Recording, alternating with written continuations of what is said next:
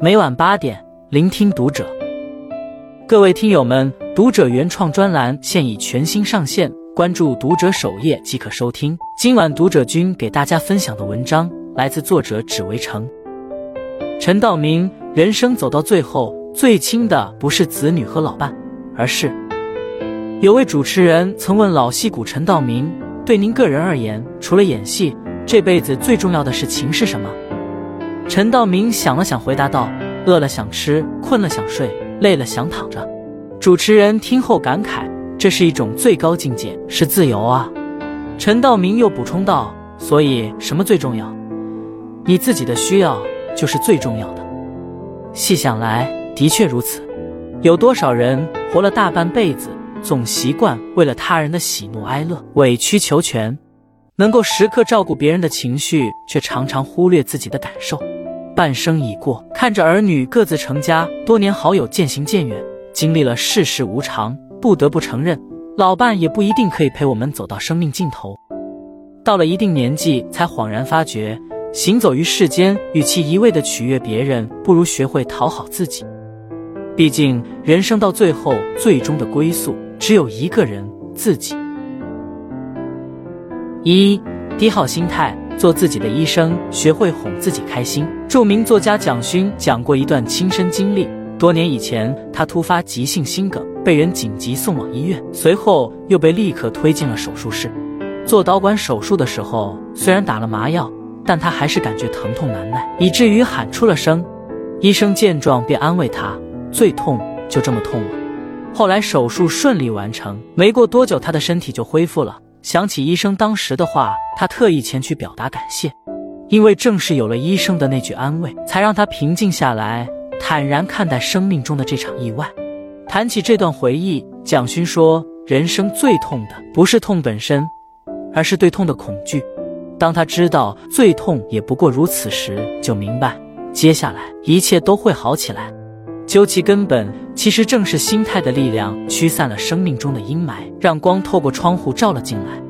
很多时候，事还是那个事儿，结局还是那个结局，但你的心态变了，眼前的事物自然会变得不同。当你和别人发生冲突时，别再生闷气，试着换个角度，不把对方的话太当回事，不要急着证明自己。心宽了，路就宽了。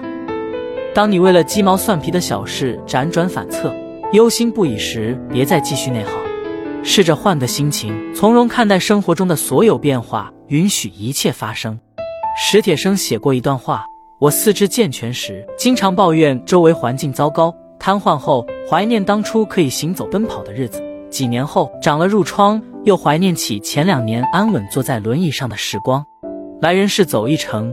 经历起起落落不可怕，可怕的是一直消耗自己的能量，在抱怨和悔恨中过完这一生。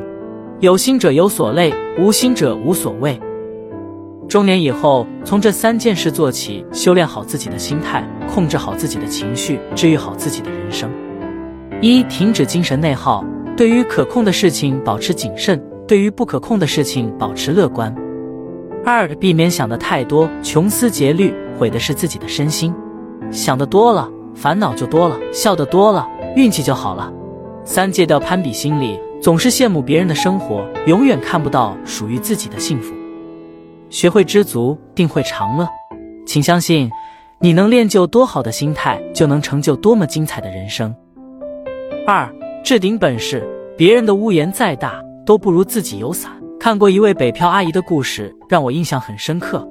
她叫王柳云。年轻时遇人不淑，和丈夫结婚后屡遭家暴，而她最初只是选择忍受，不成想一直以来的忍受不仅没有换来改变，还让丈夫变本加厉，卷走了她所有的钱，依然对她百般辱骂殴打。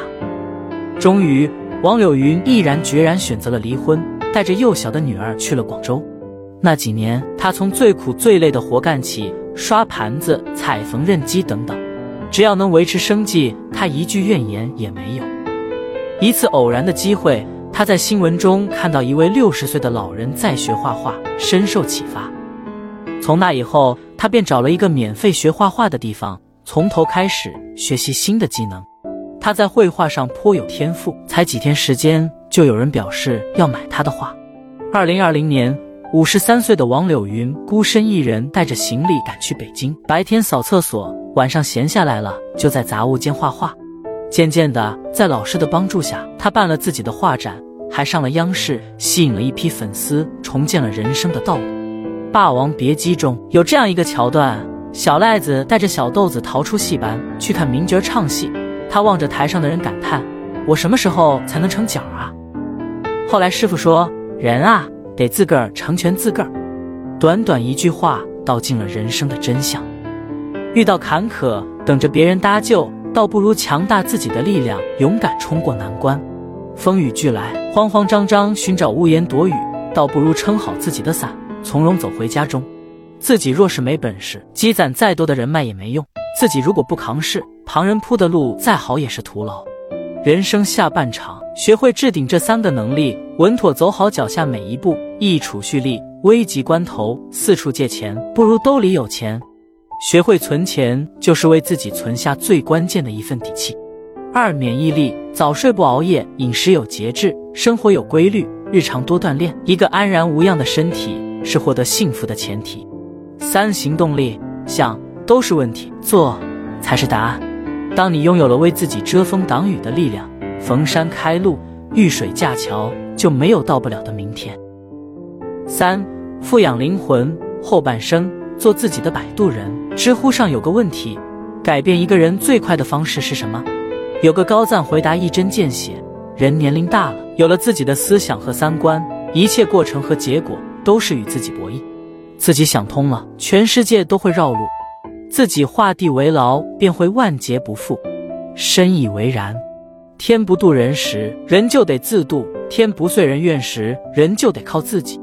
老艺术家秦怡的一生遭遇了各种风风雨雨，承受了命运的许多玩笑，可他凭借着强大的内核，行至百年。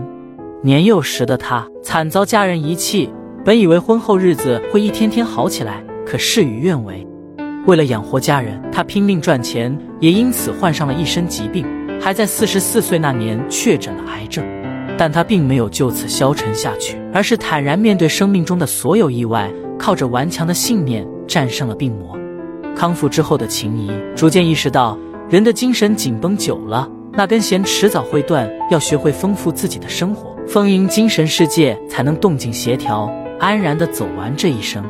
于是，他开始在闲暇时光，远离一切社交活动，静坐在家里画一朵花，添几片叶子，从中找寻安静的美好。有时也会读一些中外名著，细细品味其中的精彩章节，充实自己的思想。九十多岁时，他也依然奔走在自己热爱的事情中，写剧本当女主角，远赴高原拍戏。聊起过往种种，鲁豫问他：“您这算是命好，还是命不好？”秦怡笑着回应：“命好不好，全看你自己，看你怎么去做。真的是千难万难过来的，如果没有那样的力量，早就死掉了。人活着，灵魂自由了，生活也会自然而然充满希望。当你滋养好灵魂。”丰富了精神世界，即便命运给你带来重重枷锁，你也可以在泥潭之中看到属于自己的星空。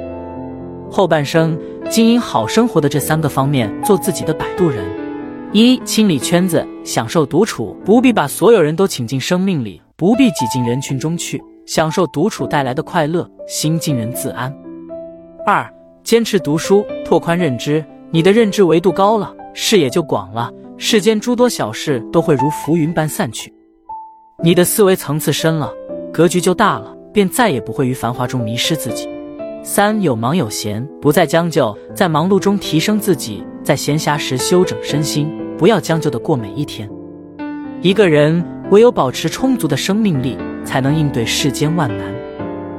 很喜欢一段话：所谓中年危机，真正让人焦虑的，不是孤单，不是贫穷，更不是衰老。而是人到中年，你才发现，你没有按照自己喜欢的方式活过。人老了，修炼一个好心态，拥有一身好本事，保持健康，灵魂丰盈，自会活得开心。接下来的日子，认真活，好好走，才算是不辜负人生这一程。点个再看，愿余生有一天回首往事，你我都能道一声：岁月不饶人，我亦未曾饶过岁月。关注读者。感恩遇见。